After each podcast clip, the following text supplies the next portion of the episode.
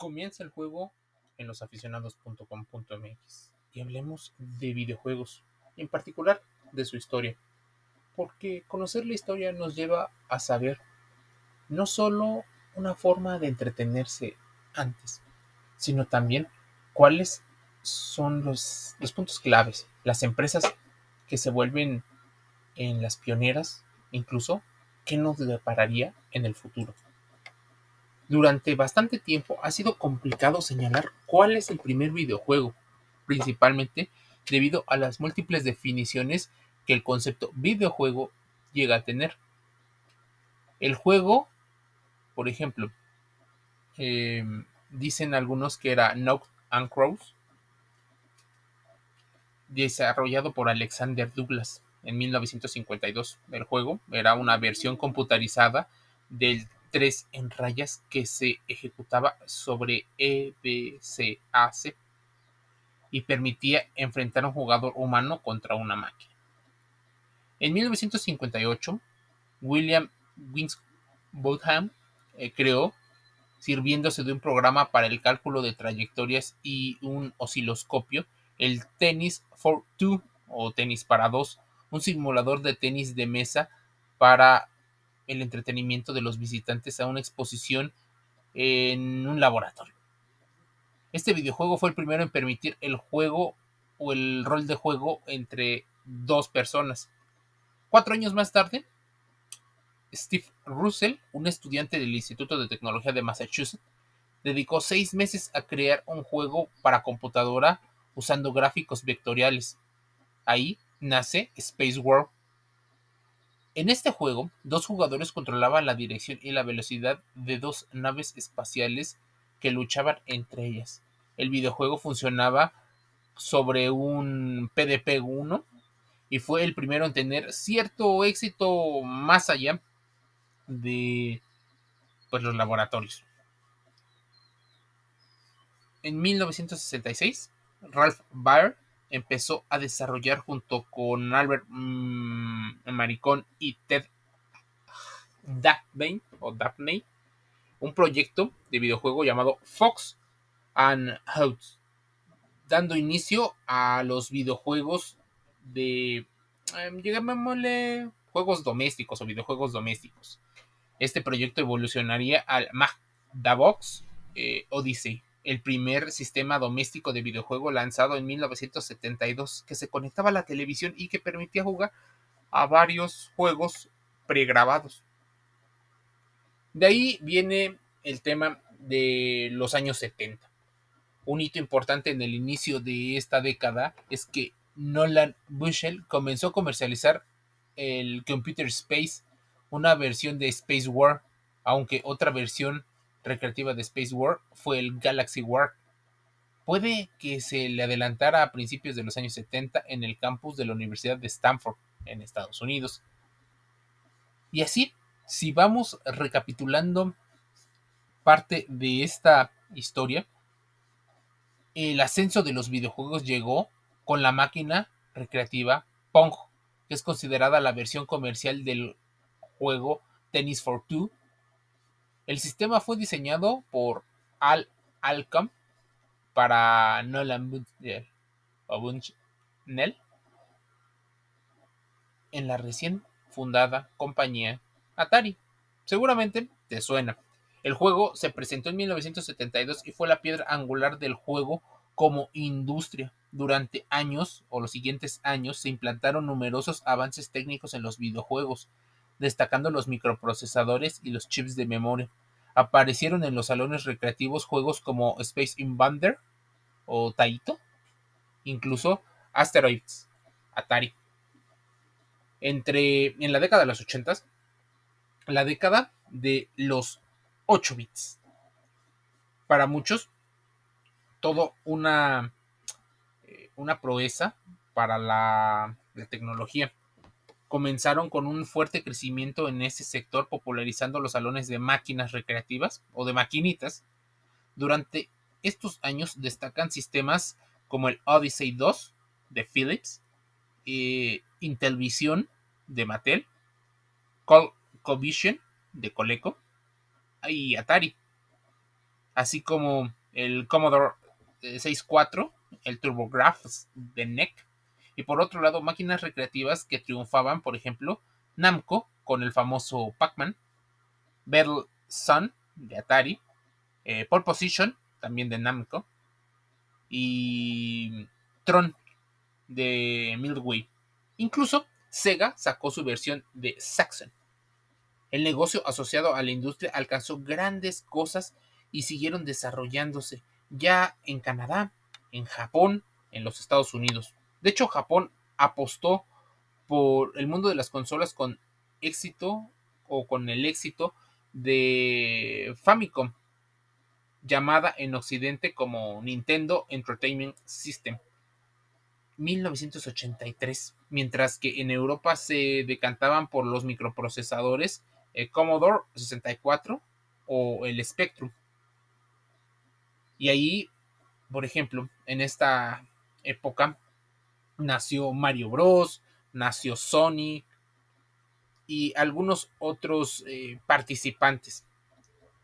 ¿Te das cuenta cómo ha ido cambiando poco a poco la evolución? Es más, ya llegados a los años 90, entre los 90 y los 2000, las videoconsolas dieron un importante salto técnico gracias a la competición llamada generación de 16 bits, compuesta por la Mega Drive, la Super Nintendo Entertainment, la PC Engine de NEC, conocida como TurboGrafx en Occidente, y la CPC eh, Charger de Capcom.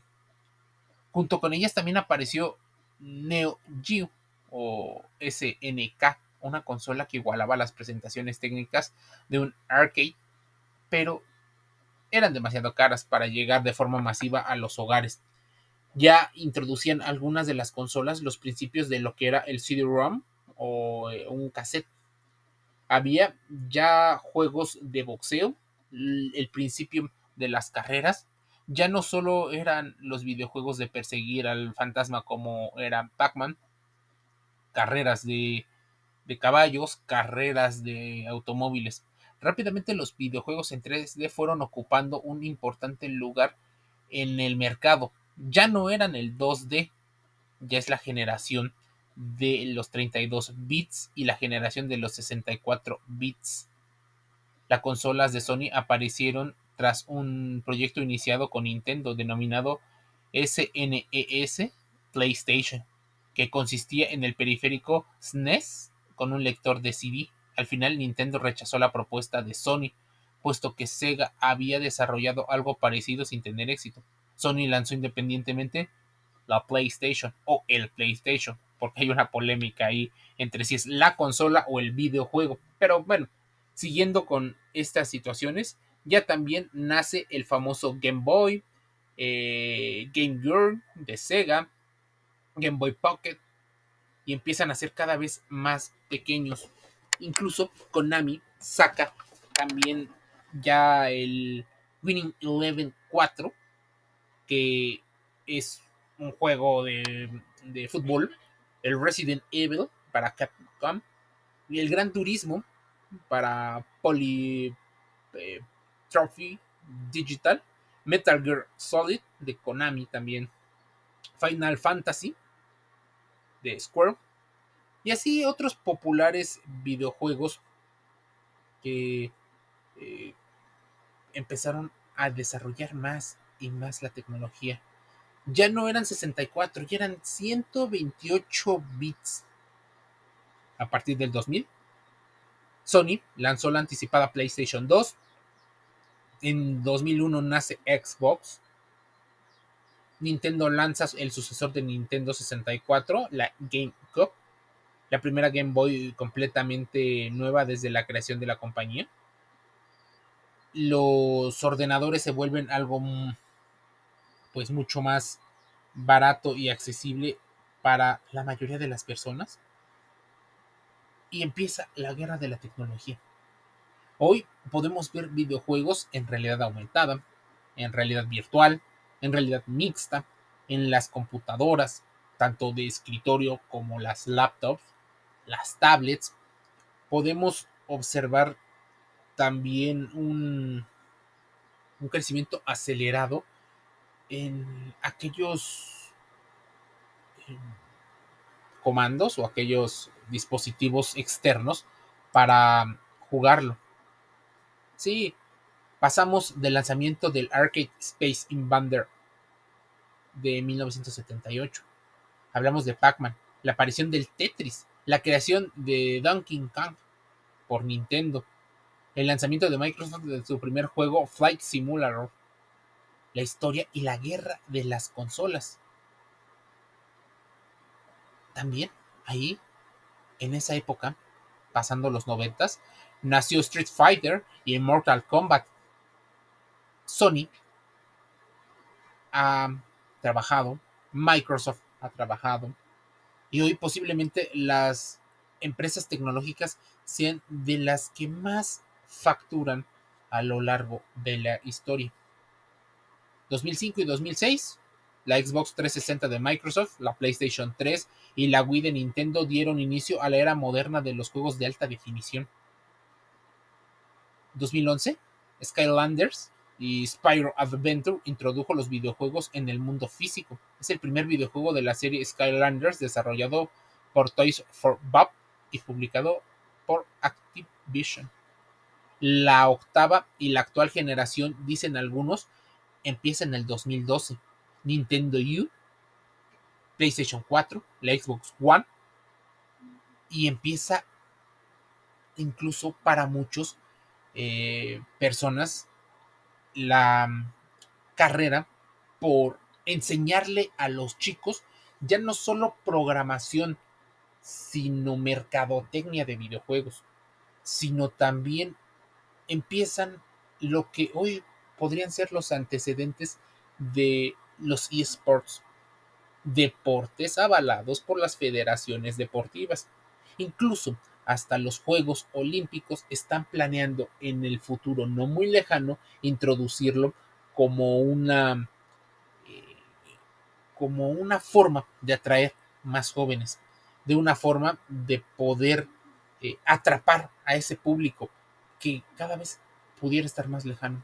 Dicen algunos que los esports no han tenido ese éxito que se debería de tener porque no permiten la convivencia, sino que tienen este, esta situación de ser juegos individuales en la mayoría de los casos. Aunque introdujeron una situación eh, muy particular. la espectacularización o el entretenimiento hace que ya haya estadios o arenas para desarrollar videojuegos. Ya no solo es en la casa, ya no solo es en un laboratorio. Ya la gente va a ver combates y juegos como si fuera un evento masivo. También existe la conexión vía internet de múltiples jugadores en tiempo real en cualquier parte del mundo.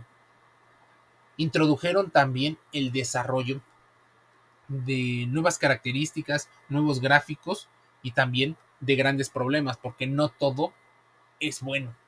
Existen los problemas visuales, la resequedad en los ojos, la mala postura, la adicción a los videojuegos. También existen ya las apuestas y todo lo que se vive y los peligros que se viven en el, mundo físico posiblemente han mudado su, sus tentáculos y su peligro a el mundo digital. Pero ese es tema de otro podcast, de otro contenido en losaficionados.com.mx. Hablamos de salud, deporte y entretenimiento dentro y fuera del juego. Por eso te invitamos a suscribirte de manera gratuita a nuestras redes sociales, podcast. Estamos en Twitch, en YouTube, en Telegram y en otros sitios. Búscanos así, losaficionados.com.mx. Te envío un saludo, nos leemos, nos escuchamos e interactuamos el día de mañana.